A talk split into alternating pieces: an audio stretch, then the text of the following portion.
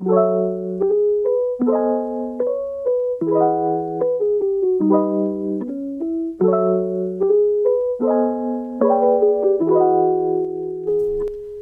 Folge Nummer 2 von Ohrkino, der Podcast des Blinden- und Sehbehindertenvereins in Wuppertal. Für diese Folge, die Weihnachtsfolge, durfte ich mich mit Viola Reetz unterhalten, die zweite Vorsitzende des Blinden- und Sehbehindertenvereins in Wuppertal. Und sie selber hat auch eine Sehbeeinträchtigung, das heißt, ich konnte mich mit ihr über Gerüche, und über Geräusche während der Weihnachtszeit unterhalten, aber wir haben auch übers Kochen geredet und Backen und wie man das mit einer Sehbeeinträchtigung hinbekommt.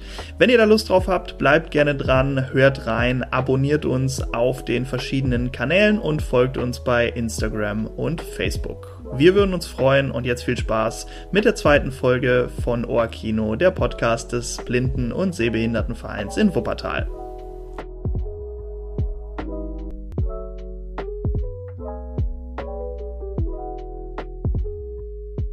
Und für Folge 2 haben wir uns hier eine Fachfrau aus dem Blinden- und Sehbehindertenverein Wuppertal e.V. Äh, an, an Land gezogen, will ich fast sagen, damit wir heute über Weihnachten sprechen können, über das, was uns das äh, Fest am Ende des Jahres äh, so bringt, wenn man nicht mehr alles erkennt. So ist es. Einmal kurz bitte vorstellen und sagen, was Ihre Funktion ist im äh, Blinden- und Sehbehindertenverein. Ja, hallo, ich bin die Viola Reetz und ich bin die zweite Vorsitzende im Blinden- und Sehbehindertenverein Wuppertal. Was macht man denn so als zweite Vorsitzende? Ähm, eigentlich alles. Also koordinieren, planen, Büroarbeit, alles, was so anfällt. Was, was ist das für Büroarbeit? Was ist das für tägliche Arbeit? Wie, wie, wie kann ich mir das vorstellen? Wie sieht so ein Alltag bei Ihnen aus, wenn Sie hier, wir sind ja jetzt gerade in den Räumlichkeiten hier vom Blinden- und Sehbehindertenverein in Wuppertal. Wie, wie fangen Sie an morgens? Äh, ich denke mal, es fängt mit Kaffee an. Das, das ist immer ein guter Start für jeden Job grundsätzlich ja. erstmal. es fängt immer mit Kaffee an. Ja, also wir sind hier zu zweit. Also ich bin hier nicht alleine. Wir haben eine Angestellte, unsere Birgit Müller, die ähm, der sehende Engel ist, die also alles das macht, wo bei mir die Grenzen sind. Und ähm, sodass ähm, ich eher derjenige bin, der mit dem Kopf arbeitet und unsere Frau Müller dann mit den Augen und den Händen. Sie haben es gerade schon angedeutet. Äh, selber sind Sie nicht vollständig sehend. Mögen Sie einmal kurz erklären äh, und erzählen, was, was Ihre Beeinträchtigung ist bei also ich habe ähm, durch einen Unfall 2005 mein linkes, also das Augenlicht auf der linken Seite verloren und 2007 durch eine Glaskörperablösung noch ähm, einen ganzen Teil des zentralen Sehens in der Makula auf dem rechten Auge, sodass ich jetzt auf dem rechten Auge so eine Art Tunnelblick habe und das Ganze noch mit 24 Dioptrien. Wie, wie läuft dann so Ihr Alltag hier im, im Büro ab? Wie, wie kann ich mir das vorstellen? Was sind die Aufgaben, die Sie übernehmen können, wollen? Äh, wenn Sie sagen, Sie sind der Kopf, bringen Sie wahrscheinlich einfach ganz, ganz viele Ideen mit ein, äh, arbeiten hier Hand in Hand, Kopf in Auge. Ja, wie, wie kann man also, das nennen? Ideenmäßig sind wir da eigentlich ziemlich pari. Ideen bringen wir, bringen wir beide rein. Aber ähm, ich habe zum Beispiel nicht die Fähigkeit, noch lang, lange Texte zu lesen. Ich kann zwar noch in meinem Rest zentralen Gesichtsfeld ein bisschen lesen, aber es ist so anstrengend, dass es noch kurze Strecken sind und dann ist Schluss, sodass ich ähm, eben lange Texte nicht mehr selber lese. Wenn wir jetzt hier zusammen im Büro sind, dann ähm, liest Frau Müller mir das vor ähm, und ich höre dann zu und dann kann ich, kann ich mir Gedanken darüber machen und dann kann man das dann dementsprechend umschreiben. Mhm. Dadurch muss ich mir auch ein bisschen merken, äh, im Kopf, was gerade, was ich gerade so gehört habe, ja. um das zu reflektieren, um dann da dementsprechend mit umgehen zu können. Ich kann natürlich auch am Computer arbeiten, ich kann auch am Computer tippen und was schreiben, aber aufgrund einer ähm, Erkrankung äh, der Daumensattelgelenke habe ich auch noch zusätzlich keine Kraft in den Händen, sodass auch das Tippen am Computer überhaupt nicht mehr geht. Das ist zehn Minuten, Viertelstunde, Ende geht nicht mehr. Mhm. Sodass ich also im Prinzip auch hier nicht sehr viel am Computer tippe. Ich kann dann eher ein Fingersuchsystem am Handy oder am iPad noch machen oder mit, Text, mit Spracheingabe ja. Text schreiben oder sowas. Es geht besser als ein Zehn-Fingersystem am Computer. Ja, das ist natürlich dann einfach eine Einschränkung für, für die, die Arbeit, die Sie jetzt aber schon etwas länger natürlich haben. Wie, wie genau. haben Sie genau. sich kurz nach dem Unfall darauf einstellen können, auch wenn danach natürlich noch ein paar Veränderungen gekommen sind bei Ihrem Sichtfeld? Äh, direkt nach dem Unfall war ich noch gar nicht hier. Direkt nach dem Unfall habe ich noch als, ähm, als Bilanzbuchhalterin gearbeitet und ähm, musste dann erstmal ganz mühsam lernen, dass ich plötzlich kein dreidimensionales Sehen mehr hatte und dass mein Gesichtsfeld sich halbiert hat. Das muss, ich musste erstmal lernen, damit umzugehen. Ich bin überall vorgelaufen, vor jede Türe, mhm. vor jeden Schrank, vor jeden Stuhl. Ich konnte keine Tasse abstellen auf dem Tisch, weil ich nicht wusste, wo, die, wo der Tisch anfängt und die Tasse aufhört. Das kann man sich so gar nicht vorstellen, aber man muss wirklich lernen, mit einem zweidimensionalen, mit einer zweidimensionalen Umgebung umzugehen. Das, das, das muss man mühsam lernen. Und das habe ich damals lernen müssen. Das hat auch eine Weile gedauert. Und haben dann hoffentlich irgendwie von Freunden, Familien und so weiter auch ein bisschen Hilfe bekommen? Wie sind Sie, wie sind Sie da so, wie ist Ihr Umfeld da so mit umgegangen mit dem, mit der Zeit nach dem Unfall? Hm, das war schwierig. Also nach dem Unfall ging es eigentlich noch, weil ich bis auf das, das fehlende dreidimensionale Sehen ja auf dem anderen Auge noch halbwegs normal sehen konnte. Da ging es eigentlich noch. Schwieriger wurde es 2007, als das andere Auge dann auch noch äh, betroffen war, aufgrund der Glaskörperablösung. Da wurde es schwierig, denn da bin ich erst in die von der, dem Menschen mit einer Seheinschränkung in die Schiene der, der Sehbehinderung gekippt. Und das hat auch viel mehr Auswirkungen auf mein Leben gehabt und auch auf meine Mitmenschen. Und so einige konnten damit nicht umgehen. Die kamen damit überhaupt nicht klar. Was waren da so erste Reaktionen oder das ist ja was, was eher wahrscheinlich sukzessiv passiert nach gewisser Zeit, äh, dass man dann feststellt, jetzt mal hart gesagt, auf die Person kann man sich noch verlassen und auf die Person, die Person kommt da vielleicht gar nicht so richtig mit zurecht. Mhm. Also ähm, es war von Überfürsorge von Seiten mancher Freunde, also dass man so gar keine Selbstständigkeit mehr haben konnte, sobald man mit denen zusammen war. Oder eben eine totale Ablehnung der Geschichte. Das hieß ja, andere rennen auch mal irgendwo vor, anderen fällt auch was runter, andere schneiden sich auch in den Finger. Äh, das passiert jedem, das hat nichts mit deinen Augen zu tun. Dass so dieses, dieses Wegdrücken der, der Geschichte. Ähm, die es einfach nicht wahrhaben wollen, dass da irgendwas passiert ist, was mich als Person dann schwächer machen könnte. Was hat das mit Ihnen gemacht? Es hat mich stärker gemacht. Definitiv. Also ich habe äh, mehr Selbstbewusstsein, seitdem ich schlecht sehe, als vorher. Das ist einfach so. Auch eine größere Souveränität, eine größere äh, innere Ruhe. Also das hilft einfach offen und, und, und mit offenen Armen natürlich dann irgendwie auch durch die Welt zu gehen und zu sagen, ja, es ist halt so. Es ist so, genau. es ist irreparabel, mhm. es wird sich nicht mehr ändern. Ähm, es wird hoffentlich natürlich auch nicht schlechter so, aber es wird in allererster Linie bleibt es jetzt erstmal so. Ich muss mich damit arrangieren, so genau. schwierig das auch klingt. Das ist ein Prozess, das geht nicht von Anfang an. Also am Anfang hat man diesen Prozess gar nicht, da ist man erstmal in einem Riesenloch ganz, ganz tief, in einem ganz tiefen Loch. Und da muss man erstmal wieder rauskommen. Aber wenn man da rauskommt, dann wird es eigentlich, dann ist es eigentlich gut. Jetzt behaupte ich mal, Sie sind da raus. Würden ja. Sie das auch so sagen? Ja. Also so komplett aus diesem Loch ja. raus sind, selbstbewusst arbeiten, natürlich dann auch mit äh, der Beeinträchtigung jetzt und so weiter. Ähm, ich habe gerade Freunde und äh, Familie angesprochen. Was sind so Alltagshilfen, die Sie in Anspruch nehmen, wo Sie sagen, das macht einfach mein Leben besser? Also ähm, alles verspricht. Zum Beispiel, ich hab, bin von Android damals auf iPhone umgestiegen, weil das iPhone eben eine ganz andere Barrierefreiheit mit sich bringt, schon von Haus aus und eben auch ähm, äh, die Funktion VoiceOver hat, dass man dadurch bedingt sich vieles vorlesen lassen kann. Ich habe äh, sprechende Haushaltsgeräte, ähm, die es ja mittlerweile auch immer mehr gibt. Die sind sehr praktisch. Ähm, ich bin ein Fan von Alexa. Die Dame ist auch sehr praktisch, mhm. weil sie spricht. und da kann ich natürlich über Sprache alles steuern. Ähm, muss da nicht irgendwo irgendwelche Skalen abchecken oder irgendwelche äh, ähm, ähm, Tasten drücken, die man kaum fühlen kann. Das ist dann schon super Geschichte.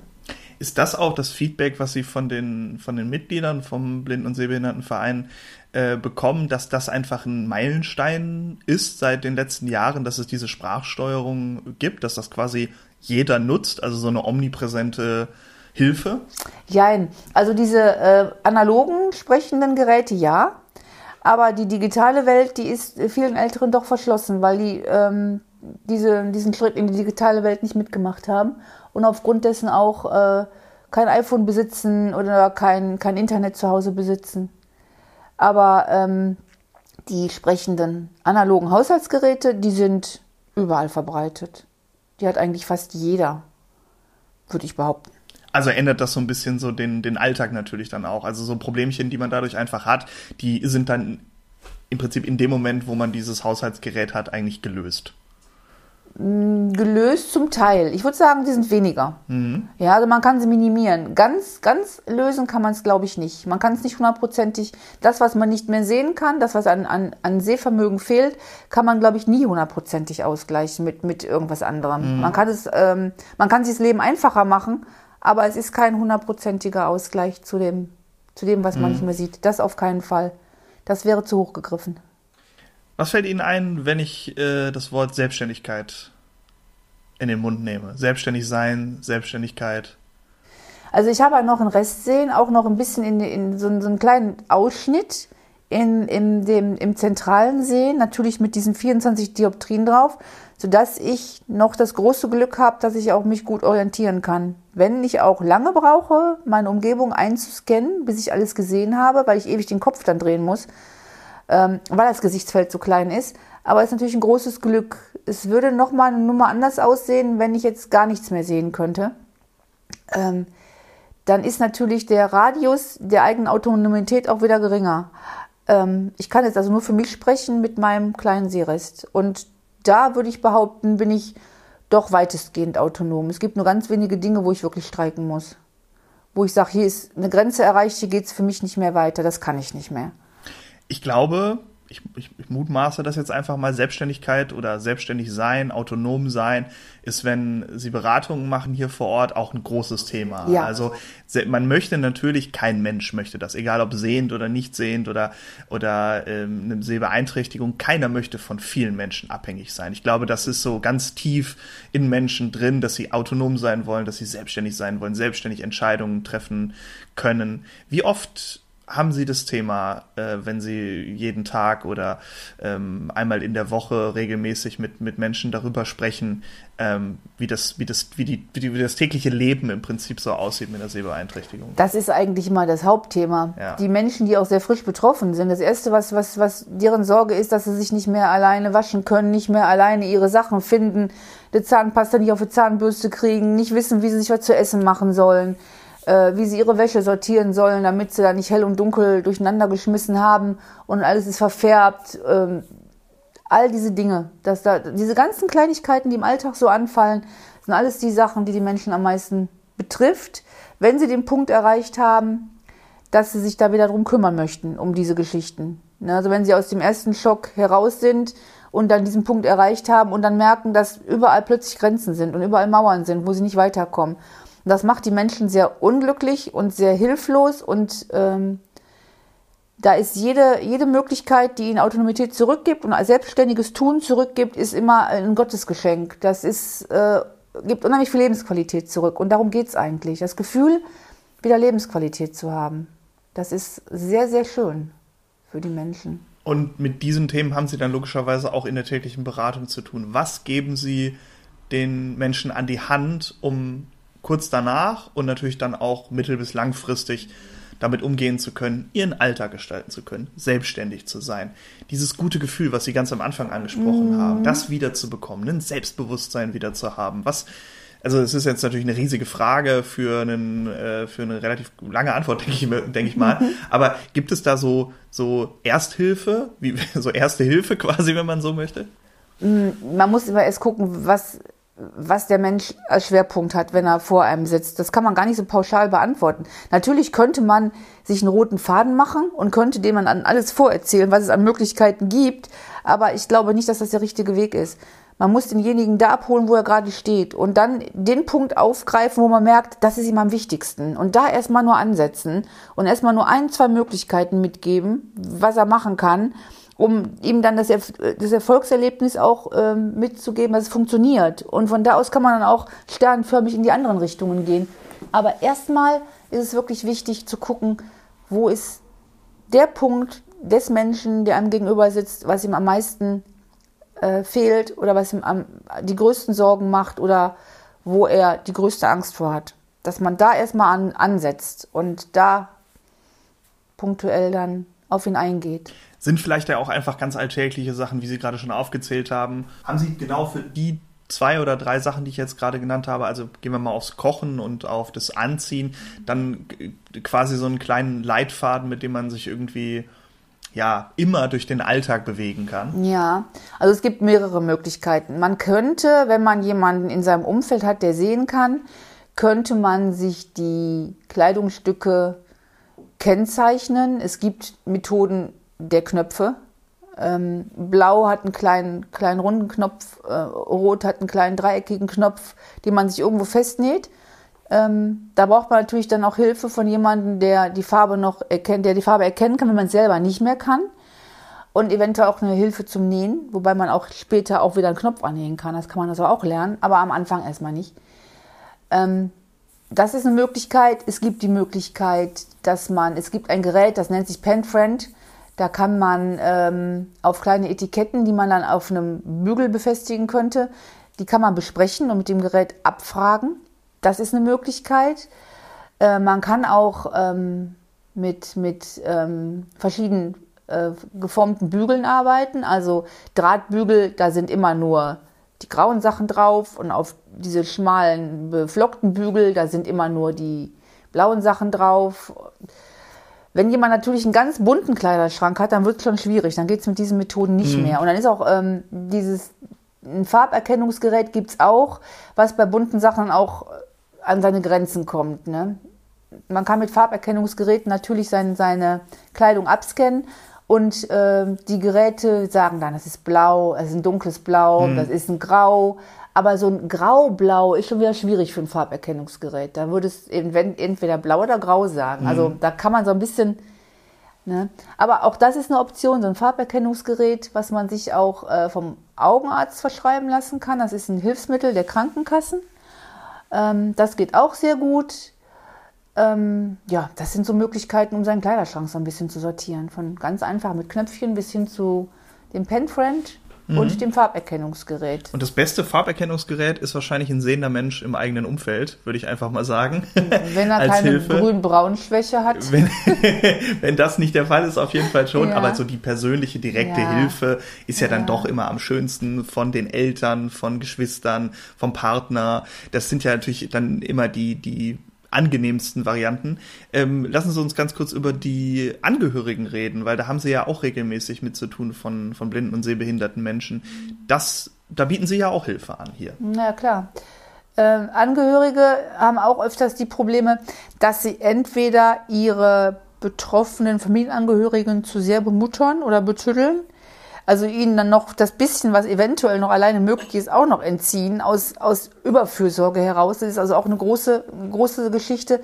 Und manchmal ist es auch so, dass die Angehörigen von der Situation ähm, ihres ähm, betroffenen Familienmitglied äh, so dermaßen emotional äh, mitgenommen sind, dass sie schon selber Trost und Hilfe brauchen, dass sie gar nicht in der Lage sind, die Situation irgendwo souverän zu meistern, weil sie selber restlos hilflos sind und da äh, eigentlich diejenigen sind, die sich am liebsten irgendwo in den Arm schmeißen würden, um sich auszuweinen und ähm, weil sie gar nicht zurande kommen mit der Situation. Selber nicht, weil es auch für den Angehörigen ein großer Schock sein kann.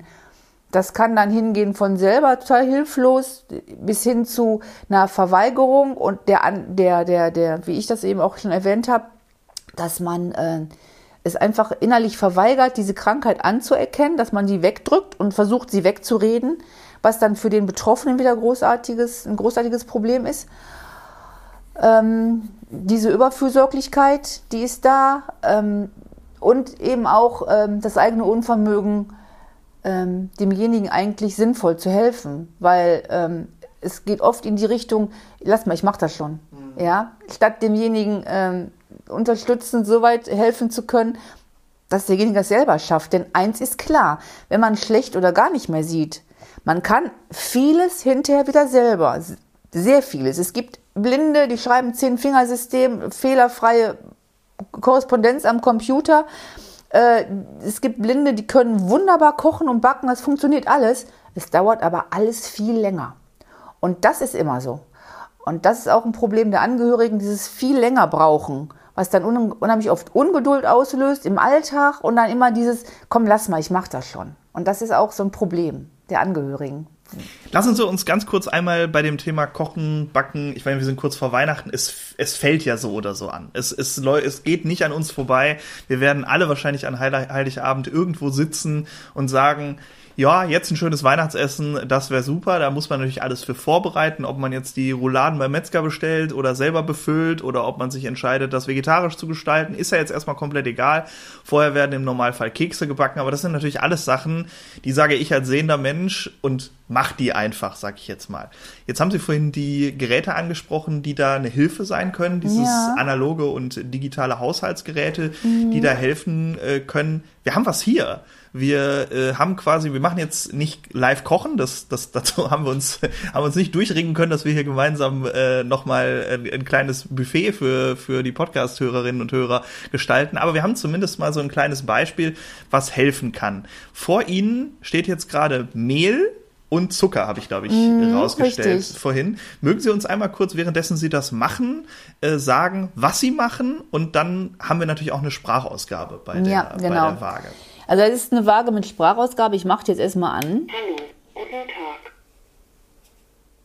Also diese Waage hat fühlbare Tasten, die man auch fühlen kann. Und ähm, dann kann man sie auch an- und ausmachen. Und Sie, Sie, Sie sitzen jetzt quasi gerade davor, wir haben ja keine Hör äh, keinen Seh-Podcast in dem Fall jetzt. Sie sitzen äh, davor und fühlen gerade die Tasten ab. Ne? Ganz genau, richtig. Ne? Ähm, das ist die Taste zum Ausschalten. Die ist äh, auf der rechten Seite links und auf der rechten Seite rechts ist sie zum Einschalten. So, jetzt geht es darum, ich möchte anfangen, was zu kochen, was zu backen und ich muss ja wissen, sind es 100 Gramm, sind es 500 Gramm, ja, genau. ist es ein Kilo. So, jetzt, wenn Sie, ich weiß nicht, womit Sie anfangen wollen, ob mit dem Mehl oder mit dem, mit dem äh, Zucker, ähm, wie Sie jetzt anfangen würden, wenn Sie kochen, backen würden, ähm also ich äh, hole mir erstmal die ganzen Zutaten aus dem Schrank heraus, wie das jeder machen würde, mhm. und würde mir diese Päckchen erstmal auf die Arbeitsfläche stellen. Und dann würde ich ähm, mir von Päckchen zu Päckchen die Menge abwiegen, die ich brauche. Ja. So. Das, und immer wieder in eine andere Schüssel, damit jede Zutat in einer Schüssel einzeln ist. Ich würde es nicht, wie es diese Profibäcker machen, die gut gucken können, alles hintereinander in eine Schüssel kippen, ich würde das in jede immer einzeln in eine Schüssel abwiegen und hinterher dann daraus zusammenschütten. Da habe ich eine Sicherheit, dass auch hinterher nicht doch zu viel drin ist und ich habe dann alles durcheinander und Klar. kriege das nicht mehr hin. Wenn ich jetzt zum Beispiel die Waage geht jetzt aus, weil mhm. ich jetzt zu lange nichts gemacht habe, also mache ich sie wieder an. Aber sie sagt auch Bescheid, wenn sie ausgeht. Das genau. heißt, wenn man jetzt nachfüllt, weiß man im Vorhinein, okay, wenn ich jetzt nachfülle, dann gibt die kein Geräusch mehr von sich. Also genau. auch da ist, eine, ist genau. ein Audiosignal. Richtig. Die sagt dann auch Wiedersehen, wenn sie sich abschaltet. das ist eine nette Waage. So, jetzt möchte ich gerne ein Kilogramm Mehl haben, weil wenn ich backe, backe ich immer viel. Sehr gut. 1029 Gramm. Also jetzt habe ich hier 1029 Gramm. Wenn sie jetzt genau wären, würden sie sagen, die 29 Gramm, die ziehe ich noch ab. Dann würde ich einen Löffel nehmen und würde es da rausnehmen. genau. Aber ich glaube, das, das, das wollen wir nicht machen. Also sie haben jetzt quasi das Päckchen Mehl. Wir haben jetzt im Prinzip einmal den Faktencheck gemacht. 1030 Gramm. 1030 Gramm, also ein Kilo Mehl gekauft, 1030 Gramm bekommen. Man könnte sagen, ein Gewinn. Ja, wir haben ja. 30 Gramm gewonnen. wir sind 30 Gramm über dem Preis. Ich denke mir mal, in drei Monaten sind die 30 Gramm auch weg. Wahrscheinlich, ja. Ist dann etwas trockener, das Mehl. Ja, stimmt, stimmt. Aber da wollen wir ja nicht mehr backen. Also das wären solche Situationen, in denen Sie dann jetzt äh, die digitalen, analogen Haushaltsgeräte in Anspruch nehmen würden. Genau, richtig wie, wie quasi immer. Ja, genau. das ist, das ist auf jeden Fall interessant zu sehen. Das könnten wir jetzt auch noch mit dem Zucker machen, funktioniert genauso. Aber wenn man einfüllt und äh, es wird immer mehr. Gestoßen. Es wird immer mehr, wenn wir noch, wenn wir noch, wenn wir noch ein Jahr warten hier, dann haben wir vielleicht zwei Kilo. Das ich weiß es sein. nicht. also, aber sie ist sehr genau. Das kann man ja auch ja. sagen. Ne? Also auf ja. zwei, drei Gramm genau kann man da eben abwiegen und dann auch sagen, ja, ich möchte jetzt 950 Gramm von dem Mehl Richtig, haben, genau. weil das genau. eben die Menge ist, die ich mir rausgesucht habe im Rahmen davon. Inwiefern können Sie das dann jedem blinden, sehbehinderten Menschen empfehlen, der kochen möchte und natürlich dann auch so ein bisschen die Verwandten zu nicht entlasten, aber die Selbstständigkeit wiederherzustellen. Also eigentlich jedem. Ja.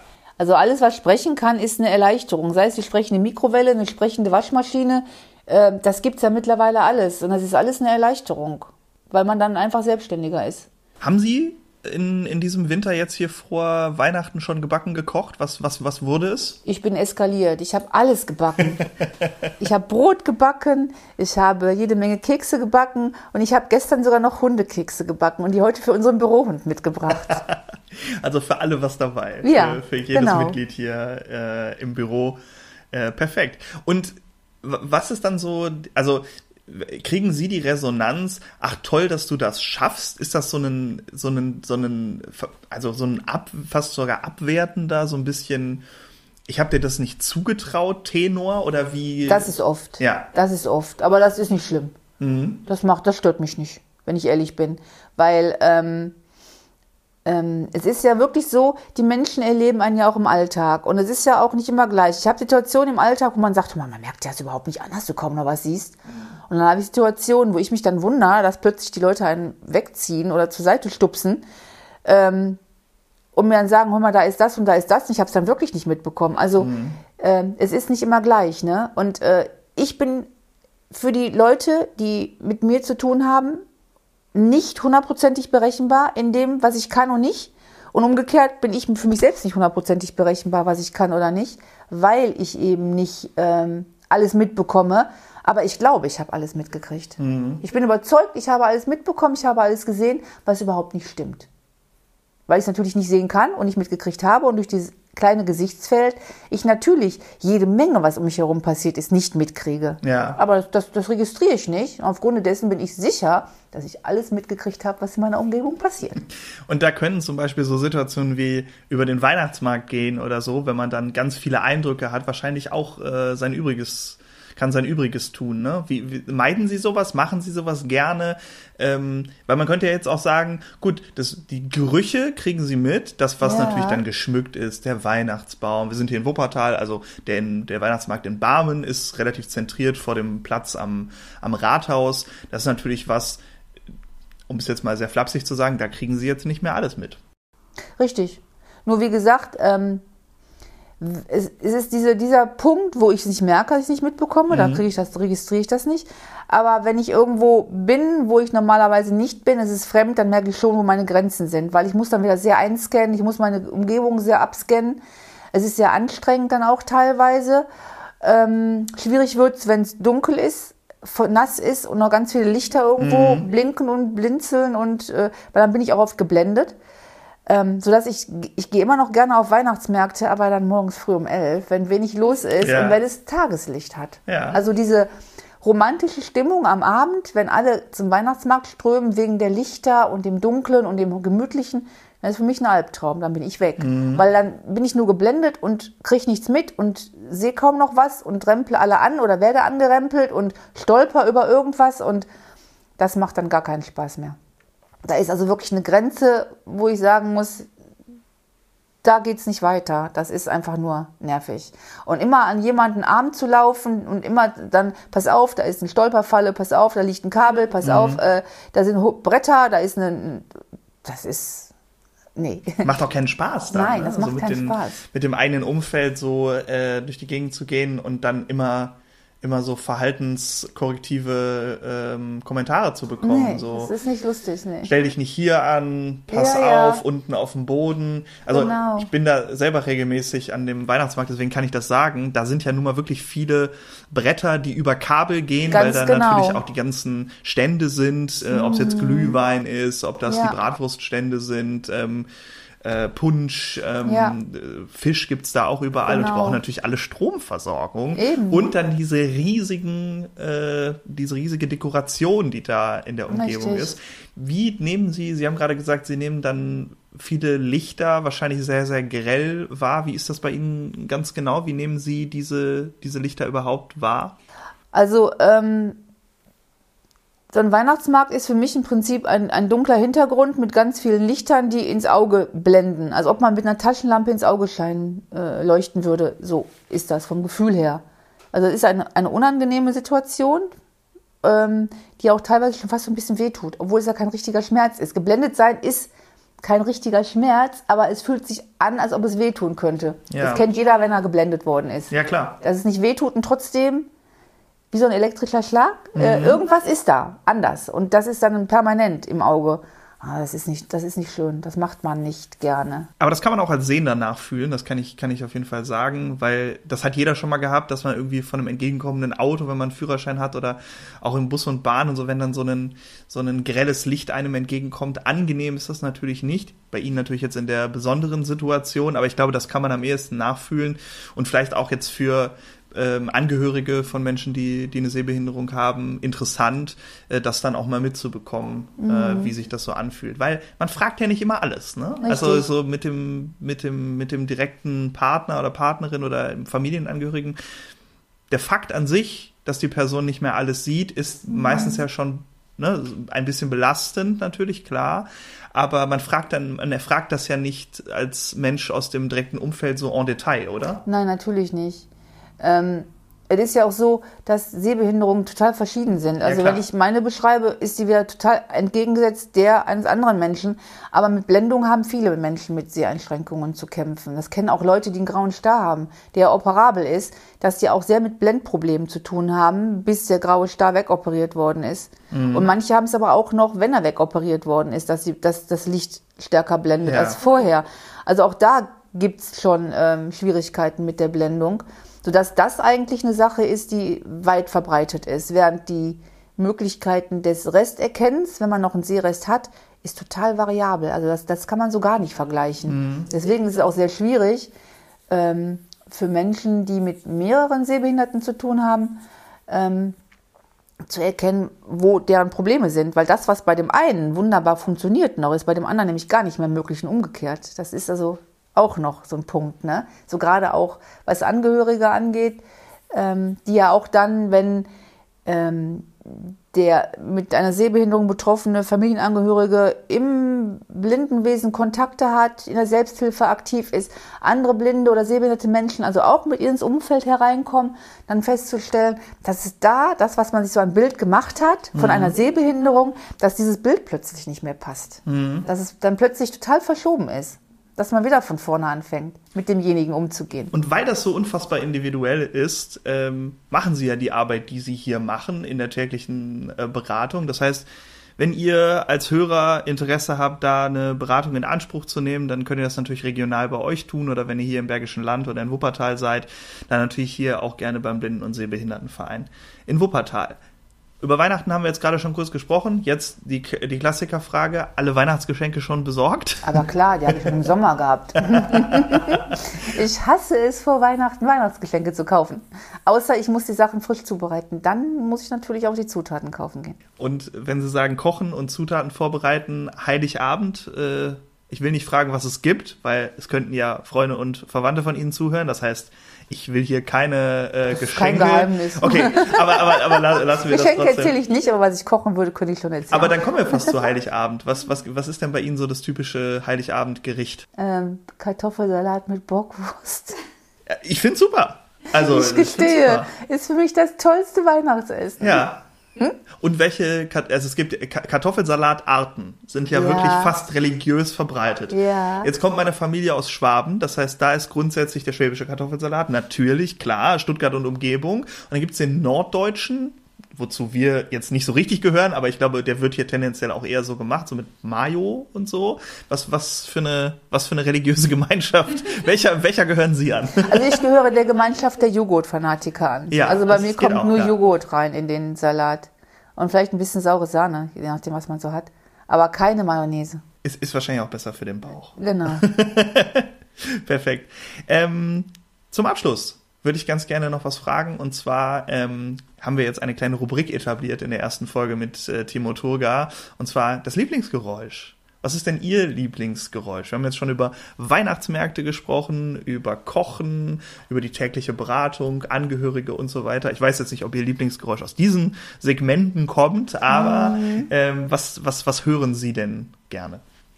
Was höre ich gerne an Geräusch? Also ich bin ein unheimlich naturverbundener Mensch. Ich gehe sehr, sehr gerne wandern. Und eigentlich ist das Schönste für mich, wenn ich irgendwo im Wald bin und dann dieses, dieses Waldgeräusch höre. Was man aber jetzt nicht als festes Geräusch definieren kann, weil der Wald, der kann sehr leise äh, Rauschen und Knistern. Der kann aber auch scharfe Geräusche machen, je nachdem, was für Wind da ist. Der kann aber auch ähm, ganz still sein. Aber selbst wenn ein Wald ganz still ist, der hat ja ganz viele Geräusche. Dann ist raschelt im, im, im, im Gehölz, dann zwitschert ein Vogel, irgendwo klopft ein Specht oder ein Kuckuck, Kuckuck darum. Und das ist, das ist für mich das Allerschönste. Das, der, das Geräusch des Waldes. Das liebe ich. Auch wenn das natürlich ganz viele Geräusche, also eine Kakophonie an Geräuschen ist. Aber ja, natürlich, klar. Aber, aber es ist natürlich, weil es wahrscheinlich auch so viel ist und weil so viel parallel passiert von Kleingetier, was da durch die Äste und durch den, durch den Laub äh, durchrennt, bis hin zu einem Knacken oben äh, vom Ast vom Baum, vielleicht im Hintergrund Wanderer, die sprechen und so. Mhm. Aber dieses Windrauschen dadurch, das kann ich mir schon, kann ich mir schon sehr, sehr gut vorstellen. Was haben Sie da für, für Erinnerungen im Kopf, wenn Sie das als, als, als Lieblingsgeräusch sagen? Also für mich ist ja, wenn ich in den Wald gehe zum Wandern, das ist ja für mich alles. Das ist ja für mich Arzt, das ist für mich Kirche, das ist für mich Therapeut. Das ist alles. Ich gehe total genervt und, und unglücklich in den Wald, laufe meine drei, vier Stunden und komme als glücklicher, zufriedener Mensch da wieder raus. Und äh, ich glaube, das ist dieses Geräusch Wald ist für mich das Geräusch von totaler innerer Zufriedenheit. Das verbinde ich damit. Sehr, sehr schön.